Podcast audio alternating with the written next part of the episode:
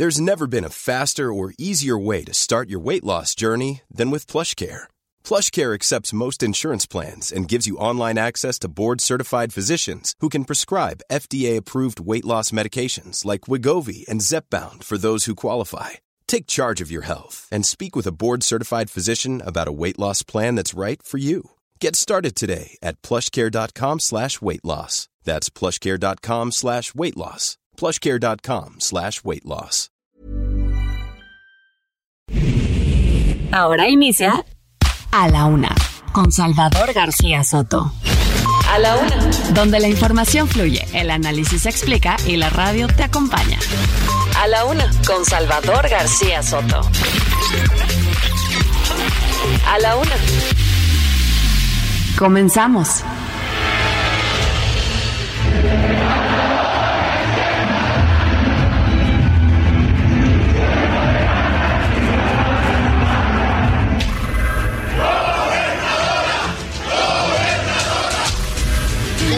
Dinero?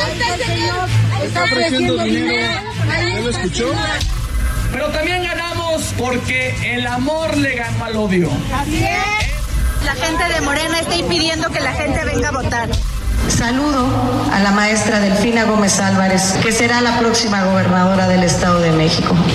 Y lo sigo diciendo, yo de verdad pido a la vida me permita demostrarle con hechos a todos ustedes que valió la pena esta muestra de confianza. Felicitar a la gente que participó ayer, a los ciudadanos en Coahuila, en el Estado de México.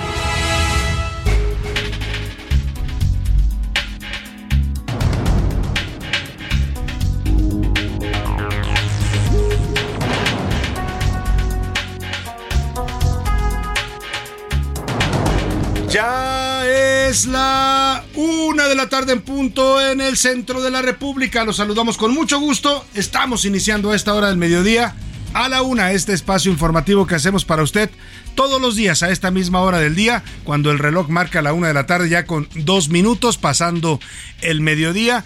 Le saludamos con gusto. Estamos listos para informarle, para entretenerle y también para acompañarle en este momento de su día, en este lunes 5 de junio del año 2023. Estamos iniciando semana y estamos también en el día después de las elecciones de ayer por la noche, en la tarde, en el Estado de México y en Coahuila. Se dieron a conocer ya los resultados. Están surgiendo ya los datos finales de estas elecciones que bueno, no sorprendieron a nadie porque las encuestas más o menos anticipaban los resultados con algunas variaciones, pero sin duda hay mucho que comentar y mucho que analizar hoy con nuestros especialistas en, sobre estos resultados y lo que significan en el contexto político nacional. Pero antes déjeme desearle que esté comenzando bien su semana, que este lunes vaya marchando bien para usted, que haya empezado el lunes no con el pie izquierdo, sino con el pie derecho, vaya que lo empiece de buen ánimo y con buena actitud. Siempre es difícil comenzar la semana, cuesta trabajo retomar el ritmo de cotidiano después del fin de semana, pero bueno, ánimo, ánimo porque todavía nos queda una semana para resolver cualquier problema que tengamos y para resolver también nuestros pendientes en esta semana que le deseo se resuelvan todos favorablemente. En este lunes algo caluroso en la Ciudad de México, 26 grados centígrados la temperatura, se espera una máxima de 28 grados centígrados. Hoy vamos a estar conmemorando al Día Mundial del Medio Ambiente. Hoy celebramos a la diversidad ambiental en este planeta. Celebramos pues a la vida, el medio ambiente de este planeta es la vida, es de lo que estamos hechos nosotros y todos los seres vivos que habitamos este planeta Tierra. Este día lo estableció la Organización Mundial de la, perdóname, la Organización de las Naciones Unidas desde el 15 de diciembre de 1972 se conmemora y se busca sensibilizar y concientizar a la población sobre temas ambientales, eh, la importancia de cuidar nuestro medio ambiente, nuestro entorno, no devastarlo, no abusar de él, porque eso ya sabemos trae consecuencias nefastas para nosotros mismos. Por eso le vamos a dedicar hoy el homenaje musical de A la Una en este lunes 5 de junio al medio ambiente, al, al eh, pues a la vida en este planeta que hay que celebrar, y, pero también hay que preservar y cuidar, es responsabilidad de nosotros los seres humanos. Oiga, y bueno, vamos a saludar rápidamente a la gente que nos sintoniza en toda la República Mexicana, aquí en la Ciudad de México, por supuesto, a todos los que nos escuchan aquí en la gran gran, Ciudad de México, en su zona conurbada. Muchos saludos a los que van manejando en este momento en el tráfico, a los amigos taxistas de Uber que nos están sintonizando, a la gente que se va moviendo a su oficina, a los que van en el transporte público, a los que nos escuchan en su oficina también, en el trabajo o desde casita ya cuando se preparan para pues eh, definir el menú de los alimentos del día. En donde quiera que usted nos esté escuchando, le mando un abrazo afectuoso aquí en la capital de la República y también en las ciudades donde nos sintonizan en nuestro país, en Monterrey, Nuevo León. Muchos saludos a la gente del norte, a Guadalajara, Jalisco, saludos a la Perla de Occidente, a la comarca lagunera, ya en el noreste de la República. Saludamos a toda la gente de los estados de Coahuila y Durango, también a la gente de Oaxaca capital allá en la zona de los valles centrales y también en el istmo de Tehuantepec, en la costa oaxaqueña. Saludamos a toda la gente de la cultura ismeña. A Tuxtla Gutiérrez, Chiapas, también le mandamos un saludo afectuoso allá en este bello estado de la República que es Chiapas. A Chilpancingo Guerrero, allá por los caminos del sur, saludamos a la capital guerrerense. A Mérida, Yucatán, también capital y ciudad, además, es pues central en el sureste mexicano. Les mandamos saludos. Igual a Tepic Nayarit, también allá en el occidente mexicano. A toda la gente que nos escucha al otro lado del Río Bravo, saludos a ciudades de McAllen y de Bronzeville, también de San Antonio y de Huntsville en el estado de Texas a las 4. Les mandamos saludos a través de las frecuencias de Now Media Radio. Y también en Chicago, Illinois, saludamos a la gente de Airville, Chicago. Muchos saludos allá en la zona de los Grandes Lagos. Y a un ladito de Chicago se encuentra Iowa, en ese estado de, los, de la Unión Americana. Saludamos a la gente de Cedar Rapids y de Independence, Iowa. Y ahora sí nos vamos a los temas que le tenemos preparados en este lunes, lunes informativo. Unidos, los dirigentes de la Alianza Va por México, conformado por PAN, PRI, PRD, van a definir el 26 de junio la fecha, el método que van a elegir para su candidato a la presidencia de la República en 2024. Dejaron claro que no admitirán, escuche usted lo que dicen, a ninguna corcholata morenista. Esto por las versiones de que podría haber una ruptura en Morena. No sé si la dedicatoria vaya para Marcelo Ebrar o para quién, o para Monreal. No creo que vaya para Claudia Sheinbaum, tampoco para Dan Augusto, pero bueno, en fin, los de la oposición que ayer les fue como en feria en las elecciones del Estado de México, los arrasó literalmente Morena al PRI y al PAN eh, y bueno, pues en Coahuila se defendieron, más creo yo por el candidato y por la estructura perista que por otra cosa. Pero bueno, hoy están anunciando que para el 26 de junio ya definen por fin cómo van a elegir a su candidato. Se han tardado, los señores de la oposición parecen estar aletargados, dormidos frente a un, un partido Morena y un presidente López Obrador que están con todo ya desatados en la sucesión presidencial. Y saldos, le voy a tener a detalle todo lo que ocurrió en la elección de ayer en Coahuila y el Estado de México, sobre todo los resultados finales que ya se están dando en este momento, prácticamente se está computando ya el 100% de las casillas, tanto en el Estado de México como en Coahuila. Las diferencias varían un poco de lo que se esperaba anoche en el Estado de México. La ventaja final para Delfina Gómez, que gana esta elección por el partido Morena y la coalición también Juntos Haremos Historia, Juntos Hacemos Historia se llama ahora, eh, será de 8 puntos, 8.25 se cierra un poco con los porcentajes que ayer manejaban algunas encuestas que hablaban hasta de 18 puntos de diferencia. Ya por la noche se hablaba de 10 u 11. Hoy se sabe ya con el 100% de las casillas que la diferencia oficial con la que gana Morena por primera vez el Estado de México, oiga, desde hace 94 años, desde 1929, ningún partido distinto al PRI había gobernado el Estado de México, por eso esta elección resulta histórica. Histórica el triunfo de Morena, que gana este importante Estado de la República, histórica también la derrota del PRI, que después de esto muchos están viendo ya como moribundo, así lo dicen en las redes sociales. También le voy a platicar cómo está cerrando la elección en Coahuila, que también es una ventaja. Bueno, ahí fue una una golpiza la que le puso la alianza opositora con Manolo Jiménez a Morena. Son casi 40 puntos, le saca de diferencia. Oiga, una le, es poco común ya en México ver ese tipo de diferencias. La diferencia son 35.45% eh, por ciento de, de, de Guadiana. O sea, le saca a los que siguen pues 43, 51, en fin, un triunfo con casi el 60% de los votos que obtiene finalmente el candidato aliancista. Y una, este compa ya está muerto, ya le decía, de lo que se mueve en redes sociales desde ayer, muchos le cantan los funerales al PRI, cuidado, ¿eh? Porque yo desde que tengo memoria, desde que estoy en esto del periodismo, me, he escuchado varias veces que le cantan el requiem al PRI, lo despiden, ya le dan los santos óleos, pero el PRI luego vuelve a surgir. No sé si vaya a ser el caso ahora, pero por lo pronto los curuleros de San Lázaro ya le hicieron su canto fúnebre al priismo, al partido de los dinosaurios, al viejo partido, como le decimos siempre en las serpientes escaleras, después de su derrota en el Estado de México. Y un año más, hoy se cumplen 14 años exactamente del incendio ocurrido en la guardería ABC Hermosillo, Sonora, donde perdieron la vida 49 niños por negligencia de las autoridades del IMSS y del gobierno estatal de Sonora. El familiares de las víctimas siguen, muchos de ellos exigiendo justicia. También veía historias de los Hoy son jovencitos ya, muchos de ellos son, tienen 18, 19, 20 años, los niños que estaban en ese momento en la guardería ABC. Algunos sobrevivieron a quemaduras muy graves en su cuerpo, pero han, han logrado rehacer su vida. ayer veía en el Universal, si mal no recuerdo, publicaban la historia de dos niños sobrevivientes de la guardería BC, que hoy sueñan con ser pues profesionistas, que sueñan con tener un futuro a pesar de haber pasado por esta grave tragedia. Y imparable, en Chiapas siete personas desplazadas por la violencia fueron asesinadas este fin de semana. El viernes pasado en Chenaló, Chiapas, los indígenas huían de la violencia en su comunidad y fueron ultimados antes de poder abandonar ese municipio. Y adiós maestro, adiós al gran amigo y periodista Ricardo Rocha. Vamos a conversar de este gran periodista que falleció ayer domingo a la edad de 76 años de edad. Deja todo un legado periodístico, uno de los grandes periodistas de la televisión mexicana, hizo programas que hoy son fueron en su momento precursores de programas culturales, programas informativos de entretenimiento en la televisión mexicana. Vamos a hablar, por supuesto, del gran Ricardo Rocha, que era amigo personal y amigo también de este espacio de A la Una.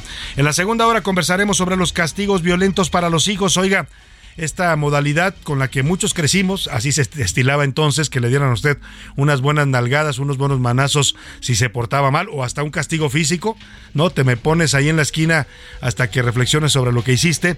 En las escuelas era común incluso el castigo físico en, algunos años. Bueno, pues hoy es algo que está siendo pues eh, censurado desde las nuevas eh, técnicas pedagógicas y también de educación de los niños. Hay un estudio de la UNICEF que dice que 6 de cada 10 niños en México siguen siendo víctimas de castigos, castigos y correctivos físicos. Le voy a contar de este informe de la UNICEF. En los deportes, Oscar Mota nos va a contar de la reconquista. Los Esmeraldas del León derrotaron a Los Ángeles del FC y recuperaron para México la Liga de Campeones de la CONCACAF. Aplauso para los, los Panzas Verdes de León. Además, Checo Pérez remontó siete lugares y finalizó en la cuarta posición del Gran Premio de España. También tendremos el entretenimiento con Anaí Arriaga y mucho, mucho más para compartirle en estas dos horas de a la una. Quédese aquí con nosotros, le vamos a informar, le vamos a entretener y también le vamos a acompañar en las siguientes dos horas con lo más importante, solo lo más importante del panorama informativo ocurrido en la ciudad,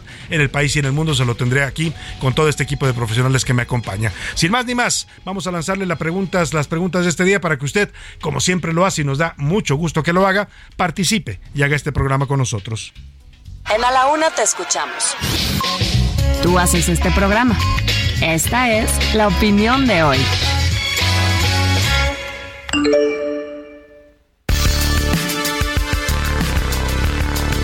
El primer tema que le pongo sobre la mesa en este lunes tiene que ver con este reporte que le decía del Fondo de Naciones Unidas para la Infancia, también lo conocemos como la UNICEF, ha publicado el reporte del año 2022, el año pasado, sobre la violencia que se ejerce contra los menores, esto al aplicar medidas correctivas. ¿Qué tanto prevalecen los castigos físicos para los niños en el mundo? Bueno, pues según este organismo, 6 de cada 10 niños mexicanos, es la parte que corresponde a México, dice que 6 de cada 10 niños mexicanos, es decir, el 60% de los niños en México, son objeto todavía de castigos y correctivos físicos en su educación, algunos de manera violenta. ¿Usted qué opina?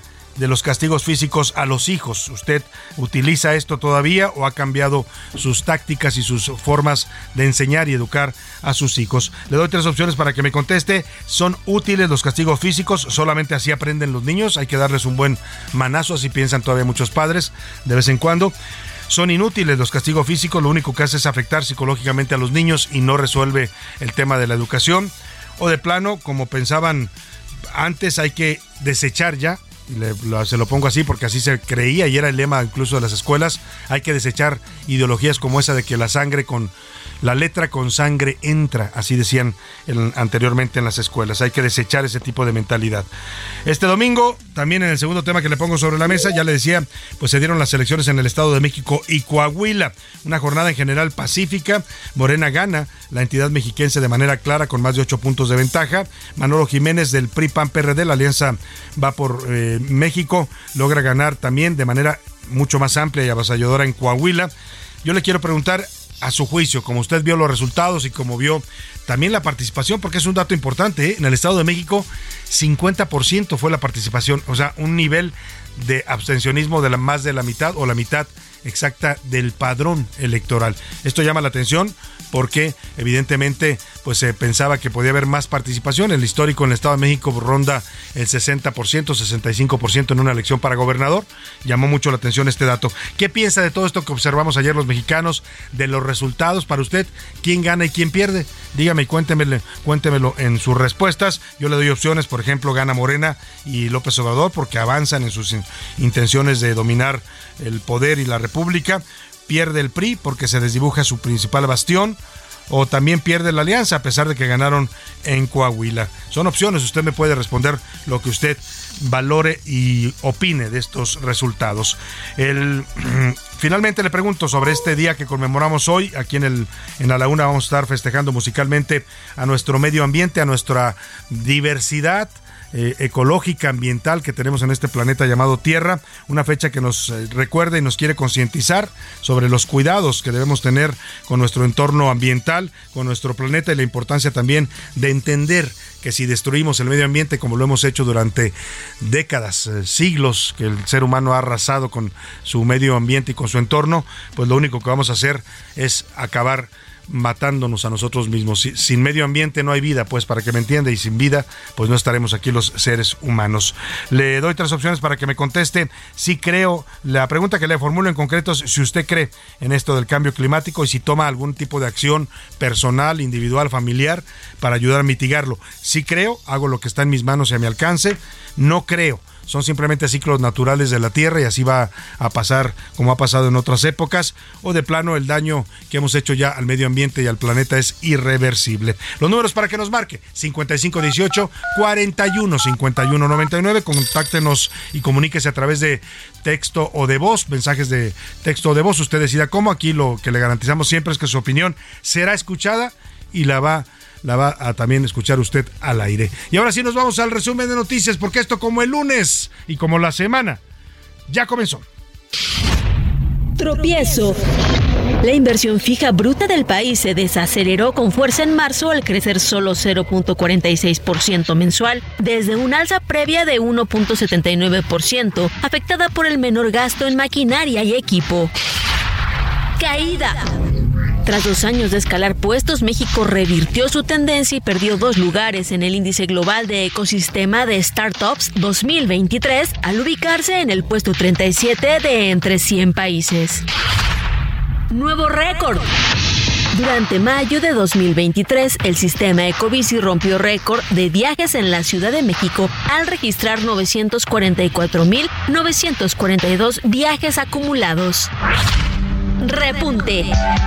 El consumo en México retomó impulso en marzo al crecer 0.31% mensual tras una caída previa de 0.96%, alentado por el incremento de la demanda de bienes importados. Hasta el cuello. Más de 500 personas fueron evacuadas este domingo de la costera provincia de Esmeraldas, en el norte de Ecuador y fronteriza con Colombia, debido a inundaciones provocadas por fuertes lluvias, sin que se haya registrado alguna víctima mortal. Una de la tarde con 18 minutos y nos vamos a la información. Ya se esperaba, ya se veía venir después de las elecciones de ayer domingo en el Estado de México y Coahuila, que en un momento más comentaremos los resultados finales que ya se están dando. Ya se prácticamente se cierra el PREP en el Estado de México con 99.5% ya de las casillas computadas, es decir, ya casi el 100%. Y la, los porcentajes finales hablan de Delfina Gómez como ganadora con 52.65%, Alejandra del Moral con 44.34%. La diferencia final entre el primer lugar, que es la morenista, y el segundo lugar, que es la priista, fue de 8.31%. Lejos de lo que decían algunas encuestas, ¿eh? de 18 puntos, 19 puntos, se quedó en un dígito, pero al final, pues es, una, es un triunfo claro de Morena. En Coahuila, pues fue, le decía yo, casi una golpiza, ni las manos pudieron meter los de, eh, la, los de Morena. Manolo Jiménez de la Alianza va por Coahuila, ganó con 56.93%. En el segundo lugar, lugar, 35 puntos abajo. Está Armando Guadiana con 21.48%. Le sigue Ricardo Mejía con 13.3%. Y Lenin Pérez, bueno, Ricardo Mejía, Guadiana de Morena, Ricardo Mejía del PT y Lenin Pérez del Verde. Ahí se dividió, Lenin Pérez con 5.88%. Ahí se dividió la alianza de Morena. Sus aliados fueron por su cuenta.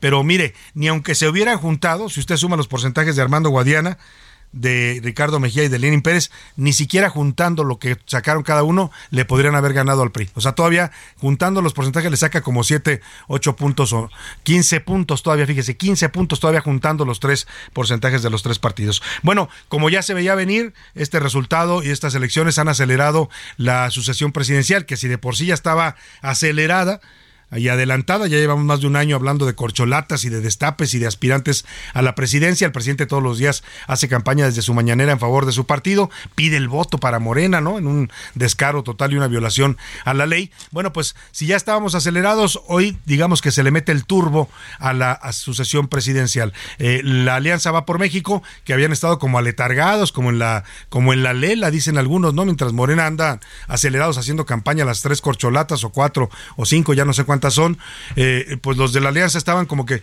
ay, vamos a ver si, si ponemos una, eh, si pedimos un millón de firmas. No, vamos a ver si son 20 aspirantes y a ver qué hacemos. Bueno, hoy ya se aceleran un poco y anuncian esto que le voy a poner. El anuncio lo hacen las dirigencias nacionales del PRI, PAN y PRD y dicen que para el 26 de junio van a tener ya listo el método, apenas el método, ¿eh? no el candidato, apenas el método por el cual van a elegir al abanderado presidencial que representará a los partidos de la coalición Va por México, de PRI, PAN y PRD. Así lo anunciaron hoy. ¿Quién lo anuncia? Marco Cortés, el dirigente nacional del PAN. Si López Obrador decide, porque él va a decidir, que sea Claudia Sheinbaum, le vamos a ganar porque no supo gobernar la Ciudad de México y porque Claudia ya perdió en el 2021. Si él decide ir con Marcelo Ebrard, le vamos a ganar porque tiene que responder todavía por la corrupción de la construcción de la línea 12 del metro y porque la política exterior ha sido un caos. Si decide López Obrador ir con Adán Augusto, le vamos a ganar Ahí está Marco Cortés, que le vamos a ganar y le vamos a ganar, pues si no pudieron ganarle en el Estado de México. Fíjese, el PAN quedó con 600, eh, ahorita le voy a decir la cantidad exacta, 600 y tantos mil votos. Nada más tiene una diferencia mínima del Partido Verde. O sea, mucho bla bla bla del señor Marco Cortés, pero la verdad es que pues lo que se vio ayer en el Estado de México fue un PAN bastante debilitado. Es, eh, eh, le voy a dar ahora el porcentaje final. Mire, bueno, la votación del PAN quedó en 697.133 votos, el 11% de los votos. La votación del verde, 619.291, el 10.05% de los votos. O sea, un punto de diferencia entre el verde y el PAN. Bueno, pues habla mucho el señor Marco y la verdad es que no aportó tantos votos el PAN al PRI en el Estado de México. Pero también hablaron los otros dirigentes de la alianza que confirmaron efectivamente esto de que el 26 harán su anuncio. Y miren, los que se aceleraron también es en Morena. Había dicho Marcelo Ebrar que hoy, 5 de junio, por la tarde iba a presentar su nueva propuesta de método dijo que tenía un método distinto a las encuestas por el cual Morena iba a salir fortalecido y todos iban a estar contentos. Hace un rato anunció Marcelo Que siempre no lo va a presentar hoy, que le pidieron, quiero pensar que se lo pidió López Obrador, o no sé quién se lo pediría, pero le pidieron que esperara para mañana. Escuche usted. Bueno, les había yo dicho que hoy quería yo presentar eh, por la tarde mi propuesta para Morena a efectos de que sea tomada en cuenta en los próximos días. Eh, me ha pedido el partido que no lo haga hoy, entonces lo haré mañana. Mañana por la tarde, como estaba previsto hoy. No tengo inconveniente en hacerlo así. Están ahorita medio desvelados pues están medios desvelados, dice Marcelo, y mejor para mañana. Hay mucha expectación por ver qué es lo que va a anunciar Marcelo Ebrar, si es un método viable o si se lo rechazan también, porque hasta ahora le han rechazado todo. Todo lo que propone le dicen no. Es como el niño de la clase que está levantando la mano constantemente. Maestra, no, tú no. Así le han dicho a Marcelo Ebrar varias veces. Vamos a ver si en este método sí le hacen caso en su partido Morena y en, sobre todo en Palacio Nacional. La que estaba festejando desde anoche con todo era Claudia Sheinbaum. Es la única que apareció en el cuartel de campaña de Delfina Gómez y tiene su explicación Dicen que ella fue la operadora encargada desde Palacio Nacional de esta elección en el Estado de México y así celebraba anoche su llegada a Toluca.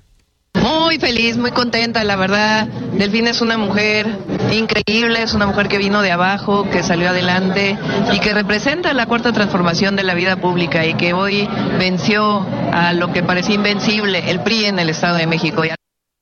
Está Claudia Sheinbaum celebrando, muchos dicen que es la que más se beneficia de los corcholatas con este triunfo en el Estado de México. Adán Augusto por ahí mandó un mensaje de felicitación a Delfina, también lo hizo eh, Monreal, el propio Marcelo Ebrard, pero la única que se vio en Toluca levantándole el brazo a Delfina fue Claudia Sheinbaum. Al regreso le platico cómo estuvieron las incidencias en las elecciones. Por lo pronto, arrancamos este homenaje al medio ambiente y a la vida en el planeta con La Rueda que mueve el mundo. Son una canción de Los Espíritus, una banda de rock argentina de 2017 la rueda que mueve al mundo va a girar y girar.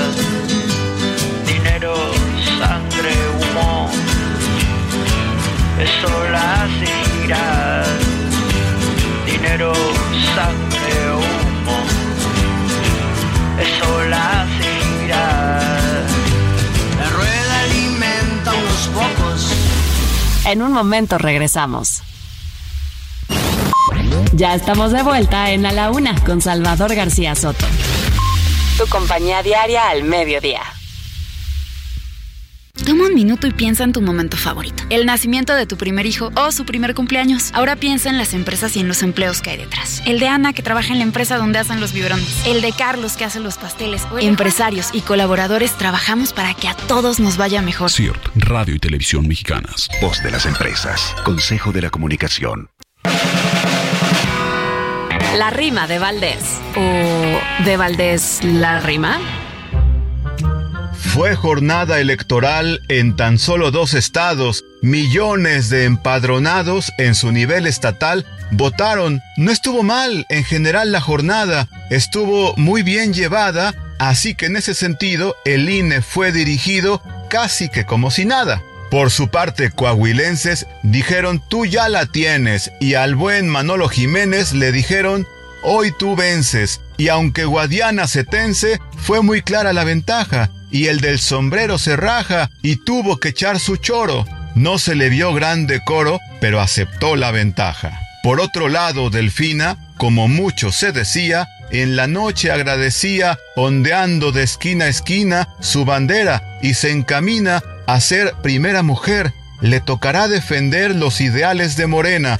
Bien que le entró a la verbena, ya le tocará atender el problema este tan viejo del Estado que es reflejo de este mexicano teatro. Me refiero al 24. Vaya México complejo. Hoy es el Día Mundial del Medio Ambiente y para este 2023 se ha hecho énfasis en la contaminación causada por plásticos. Se cree que la mitad de este material se concibe para una vida útil de un solo uso y solo menos del 10% se recicla. Toma conciencia y ayúdanos a cuidar el planeta. Yo puedo ofrecerte una vida muy interesante. Pero depende para ti si quieres cuidarme. La basura contamina ríos y también los mares. Plástico, papeles y vidrios, todo en un instante. Gaia estaba triste, la gente no entendía. Que el corazón de la tierra depende de tu ayuda y la mía. A cuidar el planeta bonito que nos ha regalado Diosito con sus mares, montañas y ríos en la casa que todos tenemos.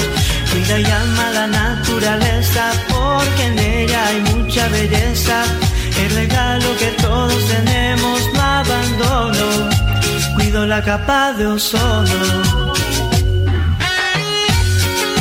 de la tarde con 33 minutos. Estamos regresando de la pausa con esta versión de este joven Adrián Chantré que en 2020 tomó esta canción que originalmente es de Camilo, eh, que se pues la tomó para hacer esto que titula él A cuidar el planeta bonito. Llama a que cobremos conciencia, a que cuidemos el planeta, a que no seamos apáticos ante lo que nos está afectando, la destrucción del medio ambiente, del cambio climático, que al final pues es en contra nuestra y de nuestra supervivencia. Nos fuimos a la pausa con la rueda que mueve el mundo de los espíritus, una banda argentina que le canta, pues que canta en contra del, del consumismo, de este modelo capitalista que busca a la gente que compre y compre y compre y use y use y generar solamente contaminación y basura para el planeta. Y lo regresamos con este, este llamado de Adrián Chantré para que cuidemos el planeta bonita y seamos más conscientes del daño que causamos eh, con nuestras actividades. A cuidar el planeta bonito que nos ha regalado Diosito, con sus mares, montañas y ríos en la casa que todos tenemos.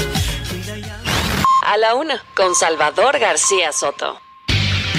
Una la tarde con 34 minutos. Oiga, le hablaba de los resultados electorales y de los que andaban celebrando anoche, pues por supuesto los ganadores, tanto en el Estado de México como en Coahuila. Celebró, ya le decía Claudia Sheinbaum, celebraron los de Morena. Y hoy en la mañana el presidente López Obrador, pues también, ¿no? Salió, amaneció muy contento. Ya sabemos que López Obrador cuando gana las elecciones está muy contento. Cuando pierde, híjole, a ver quién lo aguanta, ¿no? Puede, puede salir a lanzar llamaradas de fuego como si fuera un dragón a decir que hubo fraude. Pero cuando gana, se pone de buen humor y así comenzó hoy su conferencia mañanera a eso de las 7 de la mañana. Buenos días, su señoría. Matatero, terolan. ¿Eh? Este, ánimo. Ánimo, y hasta cantó el presidente. Qué bueno que ganó. Si no, imagínese si hubiera perdido el Estado de México, a lo mejor sale y dice, ¿qué? ¿Qué me ven? Bueno, pues ahí está. El presidente López Obrador contento con los resultados. También habló, pues, de estos resultados. Dijo que, pues, felicitaba a la monista Delfina Gómez y también al periodista Manolo Jiménez, los ganadores de estas dos elecciones, y reconoció a la población por ejercer su derecho a elegir a sus representantes. Felicitar a la gente que participó ayer, a los ciudadanos en Coahuila, en el Estado de México, porque ejercieron su derecho a elegir libremente a sus autoridades. Felicidades a la gente y también a quienes triunfaron, Manuel Jiménez en Coahuila como gobernador. Manolo. Bueno, Manolo. Manolo eh, Jiménez y la maestra Delfina. La maestra es un ejemplo, porque era maestra de grupo en Texcoco, una buena persona, que es una gente muy, una mujer muy humana y honesta. Bueno, ahí está el presidente, pues felicitando a los dos ganadores. Le dijo Manuel, por cierto, no, no se llama Manuel, se llama Manolo. No es, no es un este, no es un apócope o cómo se llama, dice, un, de, de, su nombre original. Es el nombre real, así está registrado como Manolo Jiménez. Ahí lo corrigieron al presidente. Dijo, bueno, Manolo. Y a Delfina Gómez, pues ya sabe, la adora, la adora a la maestra Delfina, la reconoce, le dice que es honesta, que es honrada, a pesar, a pesar de los pesares y de lo que dijo el Tribunal Electoral eh, sobre aquellos delitos electorales que se cometieron cuando les descontaban dinero obligadamente a los trabajadores del Ayuntamiento de Texcoco cuando ella fue alcaldesa. Pero bueno, como dicen por ahí, eso ya es pasado. Y mire, esta jornada fue considerada un éxito a pesar de algunas incidencias. Ricardo Romero nos hizo este recuento de ambas elecciones, las del Estado de México y las de Coahuila. Este domingo, el Estado de México y Coahuila celebraron elecciones para escoger al próximo gobernador y gobernadora de aquellas entidades. Al menos 15 millones de mexicanos estuvieron convocados a votar, 2.3 millones en Coahuila y 12.5 en la entidad mexiquense respectivamente. De acuerdo con el Instituto Nacional Electoral, en el Estado de México se instalaron 20.290 casillas, lo que representa un total del 99.30%. En Coahuila, la cifra fue de 3.992 casillas, el equivalente al 98.69%. En cuanto a los incidentes ocurridos durante las elecciones de este domingo, la presidenta del INE, Guadalupe Tadei, señaló que fueron mínimos. Se presentaron incidentes, por supuesto, como siempre ocurre en los procesos electorales mínimos. El acompañamiento de las fuerzas de seguridad también ha generado tranquilidad en las dos entidades. Sin embargo, la Fiscalía Especializada en Materia de Delitos Electorales de la Fiscalía General de la República recibió 23 denuncias por presuntos delitos de este tipo. 19 corresponden al Estado de México y 4 más a Coahuila, aunque solo 3 se presentaron durante el desarrollo de la jornada electoral y el resto antes del día de los comicios. Ahí está, miren, está ofreciendo dinero. ¿Ya lo escuchó? Al cabo de las 19.30 horas, el programa de resultados preliminares del INE proyectaba a Delfina Gómez y Manolo Jiménez como los nuevos gobernadores de sus estados. Y así fue. Una hora más tarde, el instituto confirmó la victoria de los candidatos. Por otro lado, en un acto democrático, los candidatos perdedores reconocieron su derrota y la victoria de los vencedores. Saludo a la maestra Delfina Gómez Álvarez, que será la próxima gobernadora del Estado de México. Para nosotros, el ganador de la contienda es el Partido Acción Nacional con su candidato a gobernador. Pues la tendencia no es favorable a nuestra candidatura. Para la este recuento de lo que pasó ayer. Hay que reconocer el buen papel que hizo el Instituto Nacional Electoral ¿eh? y los institutos estatales en Coahuila y el Estado de México. Lo decía bien Ricardo, a eso de las 8.20, 9 de la noche ya estaban dando los conteos rápidos que prácticamente se confirmaron hoy, dando los triunfos ya eh, con márgenes todavía de diferencia entre de Delfina Gómez y de Manolo Jiménez. Oiga, por cierto, al que le ha ido como en es al gobernador del Estado de México, Alfredo del Mazo. Hoy subió un tuit en el que dice textual eh, su felicitación a Delfina Gómez. Escuchemos. Felicito a la maestra Delfina Gómez por los resultados alcanzados, deseándole éxito en su gobierno para que le vaya bien al Estado de México y a los mexiquenses. Esta es ya una elección histórica pues sí, histórica porque perdió usted el poder, señor Alfredo del Mazo. En las redes lo tundieron, ¿eh? le dijeron hasta que se iba a morir, vendido, que entregó su estado, que no apoyó a su candidata, que la traicionó. El único que sí lo felicitó y lo reconoció fue el presidente López Obrador. Con el actual gobierno se ha avanzado, el gobierno de Alfredo del Mazo. Hemos trabajado, así como lo hacemos con Mauricio Vila, en forma coordinada. Por ejemplo, estamos por terminar el tren de Toluca a la Ciudad de México. Vamos a inaugurar ya una, un primer tramo. Creo que hasta Lerma ya vamos a, a inaugurar. Bueno, ahí está el presidente felicitando y reconociendo el trabajo de Alfredo del Mazo. En el PRI, de plano, también fueron muy duros. La vocera nacional del PRI, la vocera del Comité Ejecutivo Nacional, Paloma Sánchez, diputada federal además, dijo en su cuenta de Twitter, esto es lo que pasa cuando un gobernador le da la espalda a su partido y opera en contra de él. Pregunta seria, ¿qué embajada habrá negociado Alfredo del Mazo? Bueno, el nombre de Del Mazo se volvió el apellido, perdóneme, es tendencia en Twitter con más de 20 mil tweets. Muchos de los mensajes, pues, eh, son reclamos directos al embajador al que acusan de traidor, de no haber apoyado a su partido, de vendido, de que negoció una embajada, en fin. Pero vamos a hacer el análisis, el análisis con nuestros expertos de estos resultados de estas elecciones que si bien no sorprenden a nadie porque más o menos los anticipaban con algunas variaciones las encuestas, pues sí tienen lecturas políticas interesantes. Y para eso saludo con gusto esta tarde en las líneas telefónicas a Ramón Alberto Garza, periodista y director de Código Magenta. Bienvenido, como siempre, querido Ramón Alberto. Querido Salvador, buenas tardes a ti a tu auditorio. Y también nos acompaña y van a estar comentando juntos Hernán Gómez, él es analista político, periodista y columnista también, compañero de páginas en el Universal. Querido Hernán, ¿cómo estás? Muy buenas tardes. Hola, hola, ¿cómo están? Saludos. Con el gusto de saludarlos a ambos. ¿Y por dónde comenzamos? A ver, pues la pregunta obligada y que muchos eh, eh, radioescuchas también se preguntan, ¿quién, es, ¿quién gana, quién pierde, quién avanza, quién retrocede con estos resultados? Comenzamos contigo, Ramón Alberto. A ver, eh, Salvador, estamos aquí eh, desgarrando las vestiduras por algo que ya se veía venir y se había pronosticado, que era que el Estado de México se quedaba con él, Morena, y que Coahuila, el PRI. Incluso llegó a hablar de un supuesto pacto, un acuerdo popular etcétera.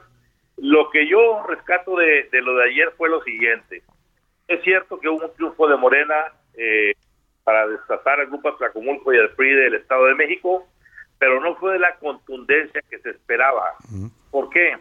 Porque eh, básicamente eh, fueron nueve puntos los que dieron, nueve, diez puntos de diferencia. 8.32, Ramón, 8.32 es el final ya con el 100%. Bueno, 8.32 es el final, me va más a mi argumento, no fueron los famosos 20 puntos que se esperaban.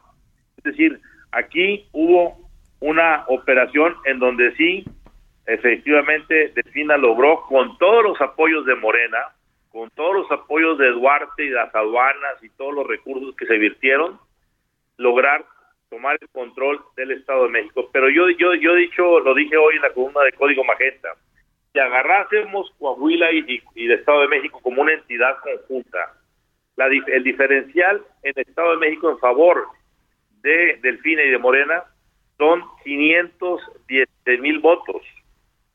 Y el diferencial en Coahuila en favor del candidato del PRI, Manolo Jiménez, contra Guadiana, son 462 mil votos.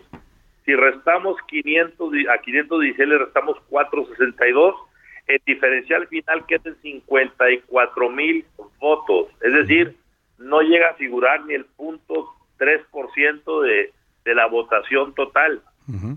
Si esto fuera el 24 y esto fuera una elección de carácter nacional conjunta, habría prácticamente un empate técnico que nadie eche a volar las, campanas.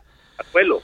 Cuidado. A ver. Sí. Correcto, Ramón. A ver, Hernán, eh, tu, tu lectura sobre estos resultados y lo que dice Ramón Alberto.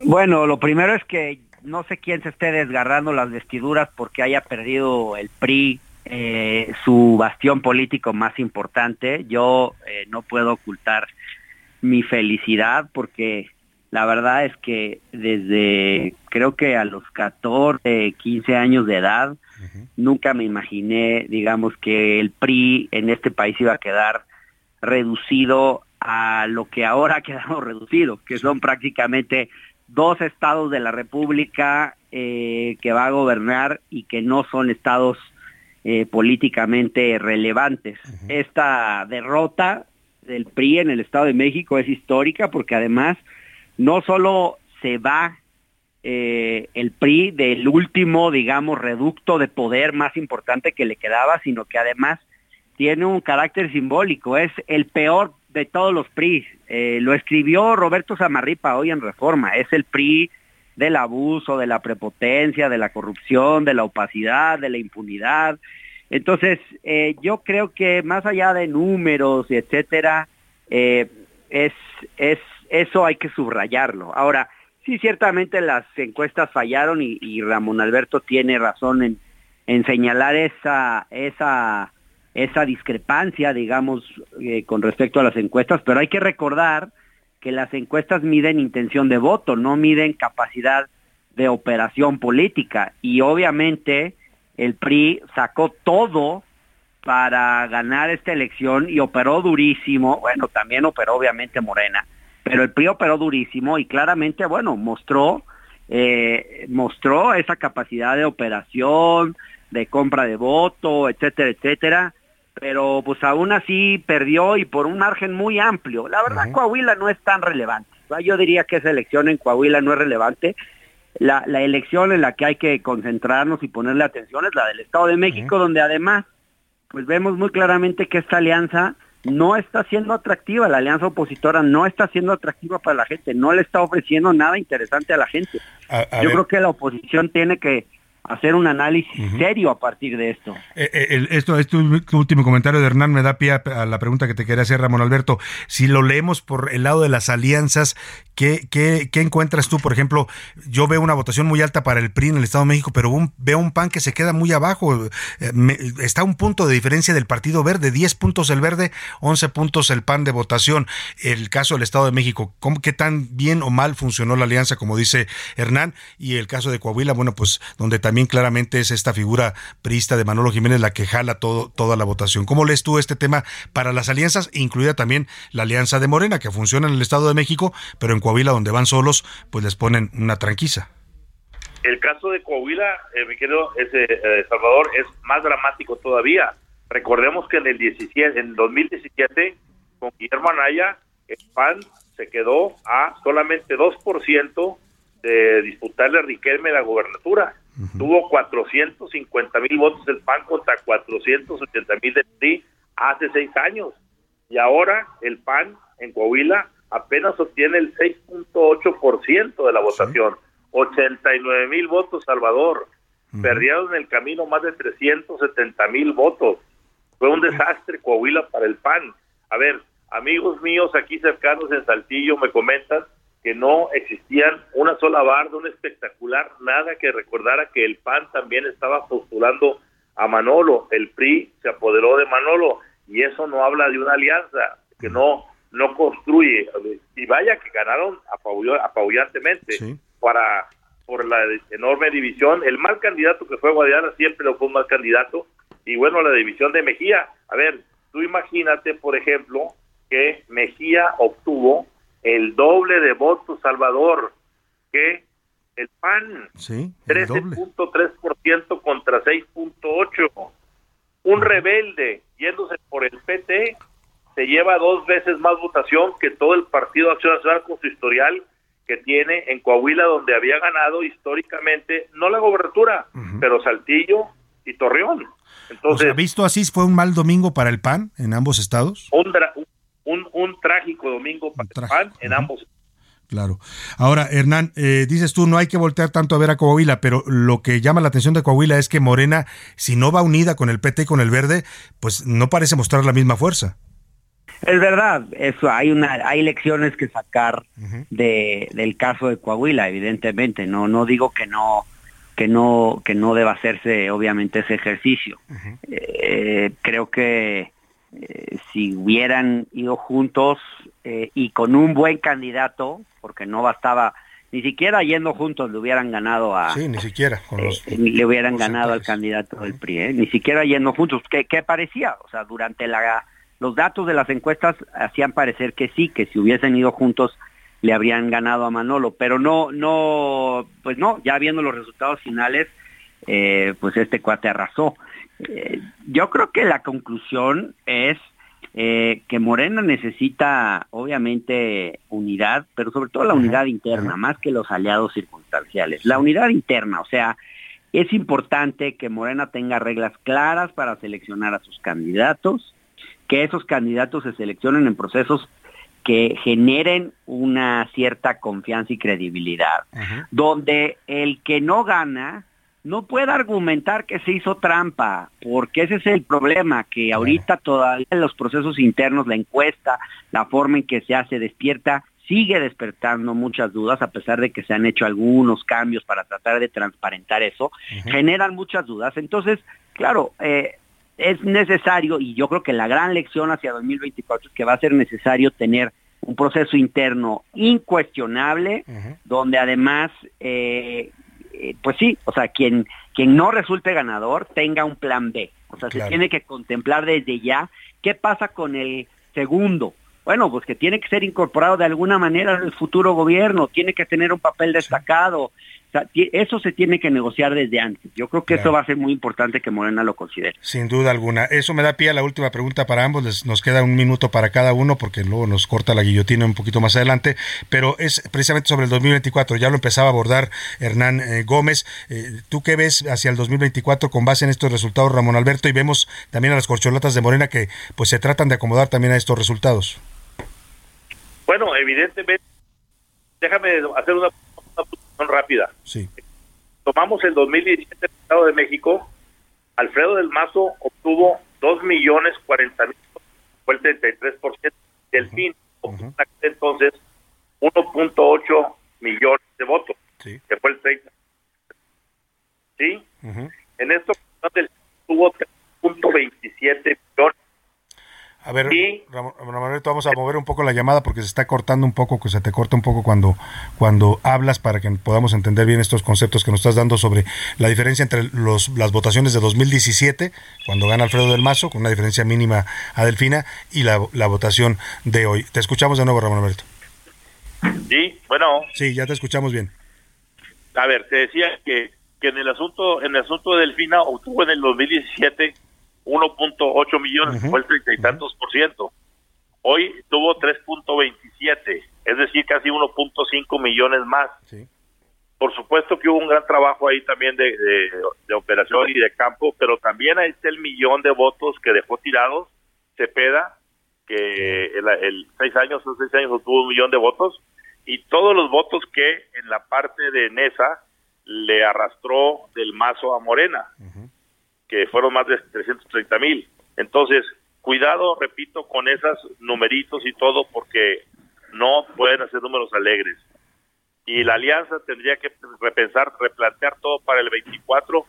Sí se puede hacer, lo vemos en el contexto, respetuosamente diciendo de mi amigo Hernán, en el asunto de que Coahuila importa poco. Si fuera una elección nacional, Coahuila hubiera nulificado toda la ventaja que el Morena tuvo en Estado de México. Es decir, se suma como votación nacional. Hernán, tu último minuto.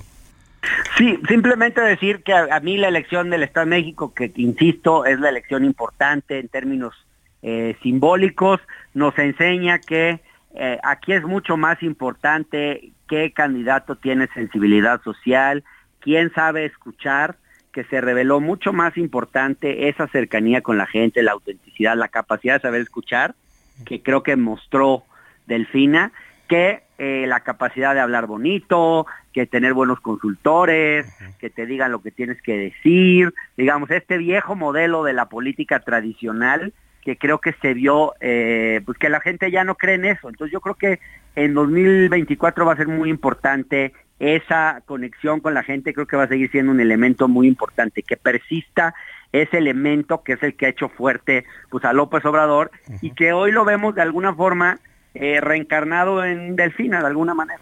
Claro, bueno, pues ahí están las opiniones de nuestros dos expertos, Ramón Alberto Garza, periodista, director de Código Magenta, Hernán Gómez, analista político y periodista, también columnista del Universal. Gracias a ambos, un abrazo para los dos. Gracias, Salvador. Gracias. Es un gusto escuchar los puntos de vista de estos dos analistas para aquí para usted en A la Una. Vamos a la pausa y regresamos con más para usted en este Día Mundial del Medio Ambiente. Tenemos mucho más en la segunda hora de A la Una. No le cambies. Estás en A la Una con Salvador García Soto. Información útil y análisis puntual. En un momento regresamos. Ya inicia la segunda hora de A la Una con Salvador García Soto. A la Una, donde la información fluye, el análisis se explica y la radio te acompaña. A la Una con Salvador García Soto. A la Una. Comenzamos. ¿Sabías que cada año se producen cerca de 300 millones de toneladas de plástico? Un material cuya degradación puede tardar hasta mil años. Además, entre 19 y 23 millones de toneladas de desechos plásticos terminan cada año en lagos, ríos y mares.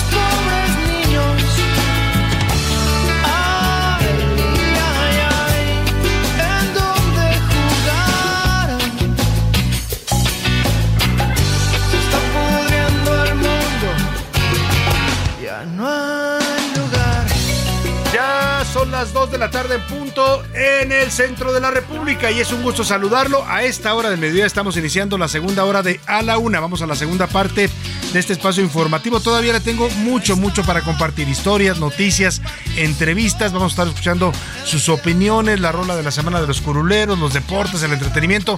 Mucho. Nos queda todavía medio, medio programa, una hora más para estarle informando, entreteniendo y también acompañando en este momento de su día. Y estamos arrancando esta segunda hora en este lunes 5 de junio con Maná y esta canción de 1992. Mira, eran los 90 y ya Maná empezaba a hablar de esto que hoy pues es una realidad. No, no es tan difícil advertir eh, eh, cómo hemos dañado y hemos acabado con nuestro medio ambiente, sobre todo en un país como México.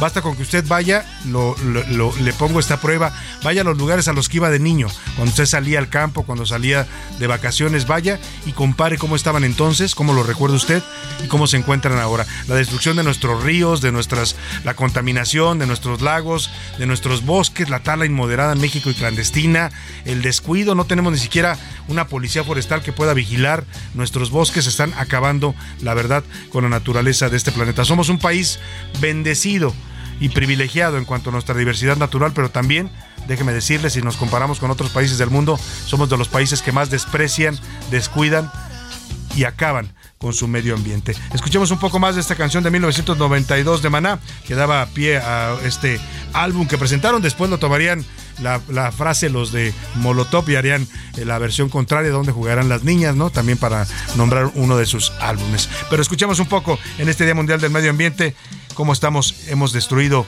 con nuestros hábitos, nuestros hábitos consumistas, con esta producción industrial desaforada, con este capitalismo que nos asfixia, estamos destruyendo nuestro entorno.